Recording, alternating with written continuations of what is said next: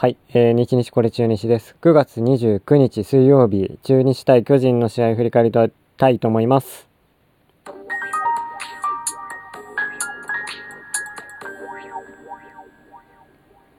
はい、えー、9月29日水曜日、えー、中日対巨人、バンテリンドームで試合があり、えー、5対0で勝ちました。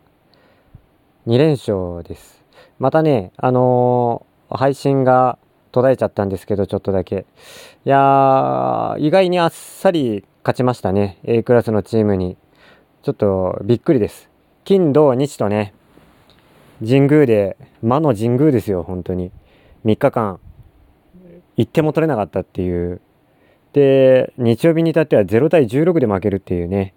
ドラゴンズファンに、中日ファンにとってはもう最悪な週末を迎えてたわけですけど、そこから開けてね、あの、医療日へ挟んで、火、水と連勝してます。昨日もね、あの、5対2で勝って、昨日もすごかったね。あの、まず柳のピッチングがすごいですね。あの、ストレートでね、結構空振り三振取ってたっていうのがもうびっくりですよ。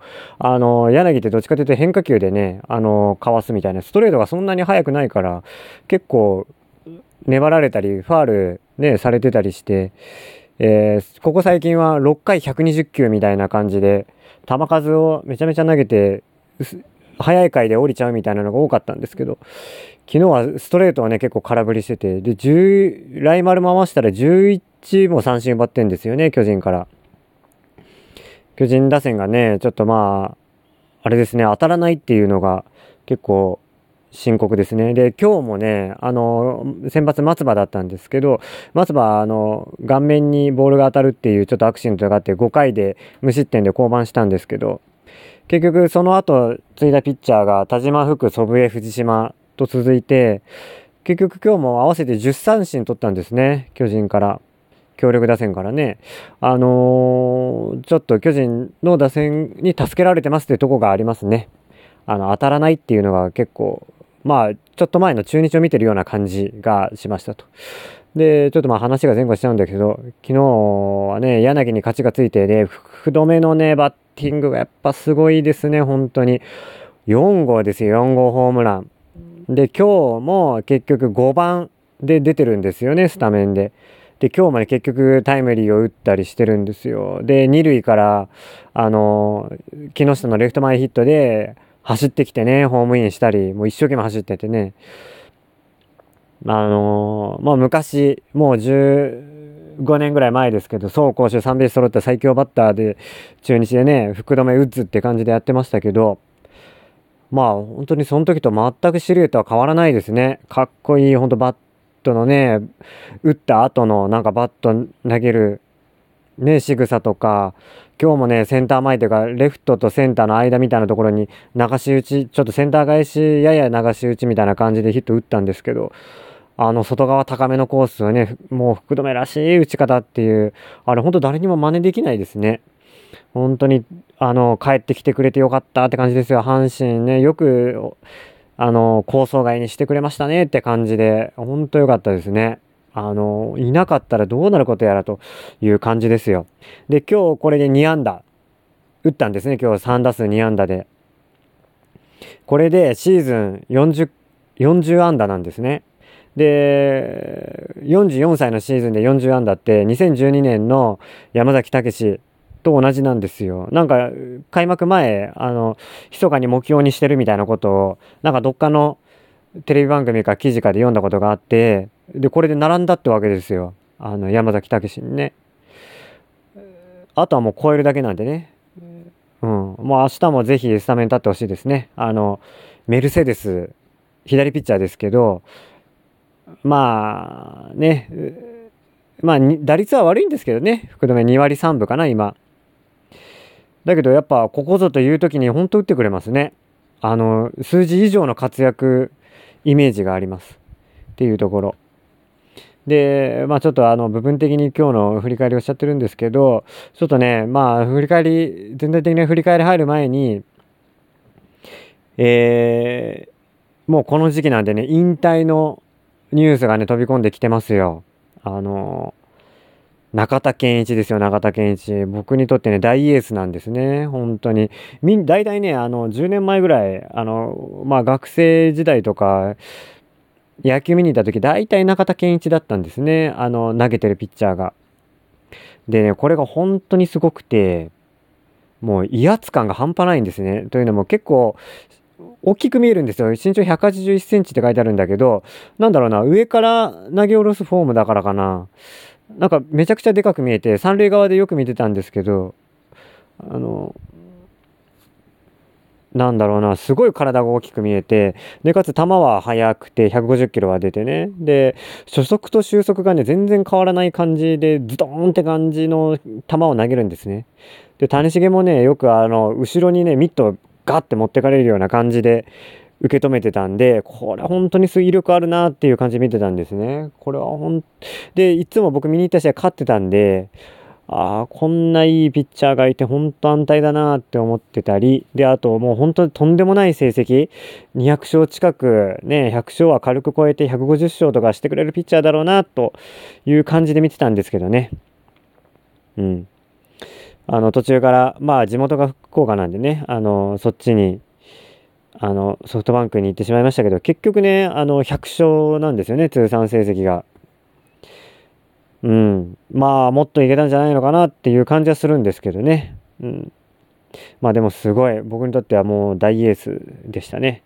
で、あと、藤井敦ね、この2年間1軍で出てきてないんだけど、あの、今40歳ですよ。2005年のドラフトで、入ってきて2006年からいたわけですけど、まあ、あの、地元がね、豊橋ってことで、名古屋のね、名古屋って愛知県の、あの、豊橋で行われるね、試合ではもう尋常じゃないくらいチャンスに強かったんですよね。劇的なね、あの、サヨナラとかも打ったりして。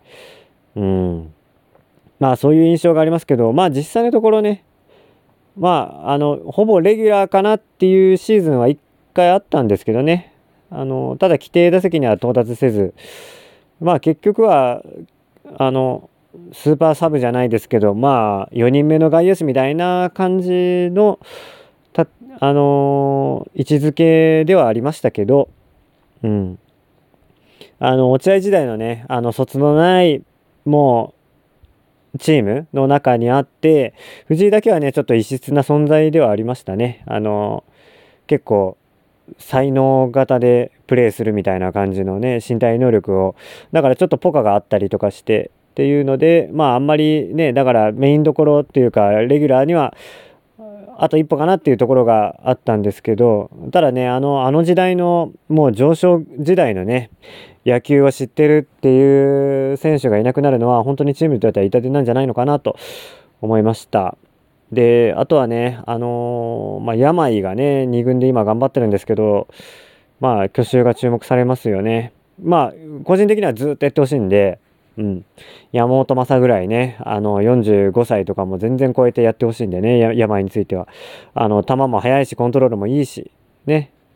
うん。あの、結構、年取ってから、あの、最多勝とか取りましたし、レジェンドですよ、病は。うん、まだやってほしいなと思ってます。